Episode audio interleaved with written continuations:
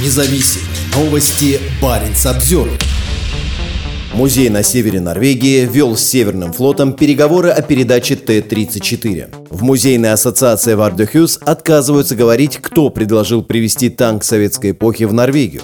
По словам эксперта, для Москвы именно Т-34 служит чрезвычайно важным символом трактовки победы, которая используется в целях геополитической пропаганды.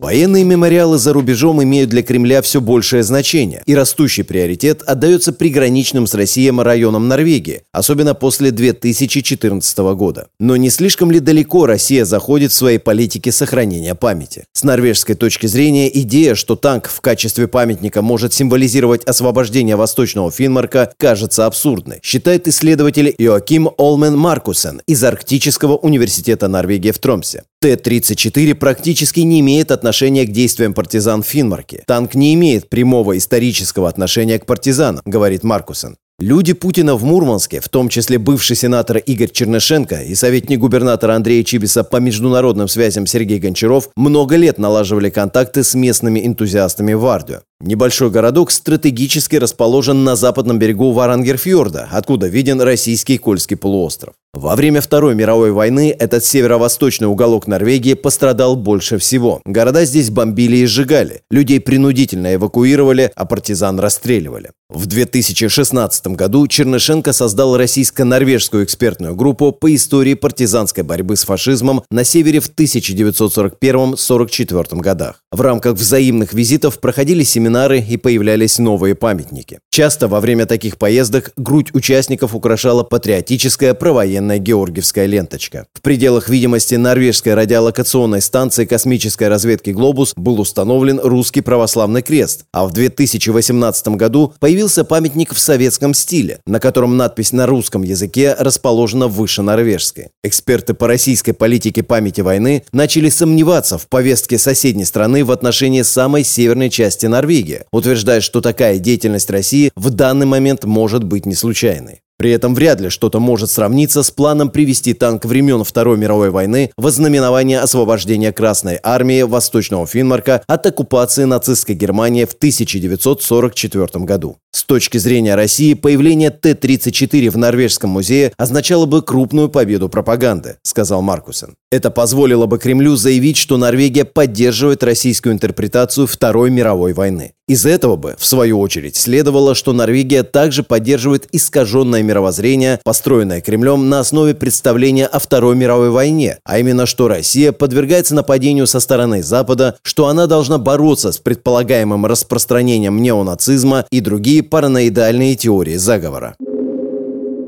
Агрессивная дипломатия памяти. Отношение к советским памятникам в стране часто используется для определения того, насколько она дружественна или недружественна в отношении других аспектов геополитических устремлений России. По словам Маркусена, предложение установить в Музее партизанского движения настолько символический памятник является одним из наиболее явных проявлений агрессивной российской дипломатии памяти в отношении Северной Норвегии. После Крыма в 2014 году мы стали видеть все больше случаев, когда поддерживаемые государством деятели из России России занимались экспортом официального, при этом искаженного представления о Великой Отечественной войне. Когда это получалось, мы видели, что готовность Норвегии принимать российскую символику, например, георгиевские ленты, противопоставлялись ситуации в Центральной и Восточной Европе, пояснил Маркусен. Принятие Норвегии российских традиций и символов памяти использовалось, чтобы преподнести Норвегию в продолжающихся в Европе войнах памяти в качестве одного из союзников России. В 2021 году заместитель министра иностранных дел Михаил Богданов заявил, что война с исторической памятью за последние несколько лет набрала обороты, приобрела, по сути, идеологический характер. Он был обеспокоен ситуацией с военными памятниками в странах Балтии. В августе прошлого года в Эстонии убрали Т-34 с мемориала Второй мировой войны в приграничной Нарве. Правительство страны утверждало, что Россия использует памятник для нагнетания напряженности.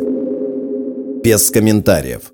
В музейной ассоциации Вардюхус сегодня не хотят публично говорить о том, кто был инициатором процесса. Мы сами решаем, на какие вопросы отвечать, ответил председатель правления организации Арнт Бьерне Аренсен на запрос Баренц Обзервер. Само собой разумеется, что мы не можем подробно рассказывать о своих внутренних делах. Согласно переписке между ассоциацией и полицией Финмарка, танк весом 25 тонн должен был быть выставлен в музее партизанского движения в местечке Киберг недалеко от Вардио. Музей находится в ведении музейной ассоциации Вардиохус. Письма, полученные Баренц Обзервер из почтового журнала полиции, относятся к периоду с февраля 2020 по июнь 2021 года. В них обсуждалось, попадет ли Т-34 под действие норвежского законодательства о ввозе оружия. Письма подписывал заместитель председателя ассоциации Реми Странд. Он называет себя помором. Так называли людей, живших на северо-западном побережье России и торговавших с Норвегией до революции 1917 года. Первое письмо, в котором Странд информирует полицию об инициативе, написано 16 февраля 2020 года.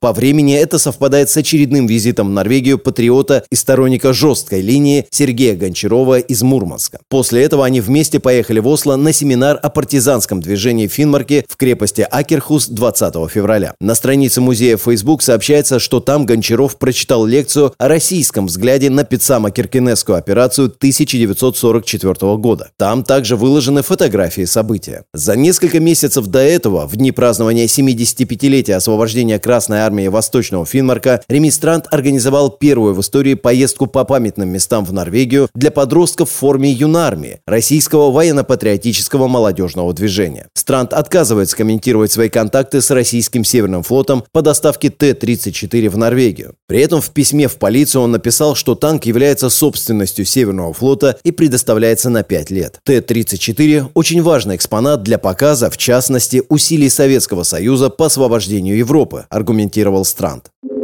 Спусковой механизм снят. Полиция не согласовала заявление. Странт оспорил решение, заявив, что в результате обсуждения с Северным флотом было решено снять внешний пулемет, а также спусковой механизм танковой пушки. Из-за снятия механизма, необходимого для стрельбы снарядами, экспонат стал необратимо непригоден для использования в качестве оружия, писал Странт. Было бы странно, если бы музею партизанского движения не дали возможности выставить Т-34, добавил он, подчеркнув важную роль, которую его организация играет в сохранении военной истории Финмарка. Цель музея в Киберге – сохранить память о драматической истории молодых жителей Варангера, которые проходили боевую подготовку в советском НКВД и на Северном флоте в Мурманске, а потом возвращались домой, откуда передавали по радио информацию о передвижениях немецких войск. Во время освободительной кампании Красной Армии осенью 1944 года до полуострова Варангер не добрался ни один Т-34 или другая бронетехника. При этом несколько танков все-таки пересекли границу из района Пицама в норвежский Ярфьорд уже после того, как немецкие войска были оттеснены назад. Арнт Бьярне Аренсен подчеркивает, что музейная ассоциация Вардюхус сейчас придерживается официальной политики правительства Норвегии в отношении сотрудничества с Россией. Проект с Т-34 заморожен, сказал он. 3 августа российское правительство сообщило о включении Норвегии в перечень наиболее недружественных по отношению к России государств.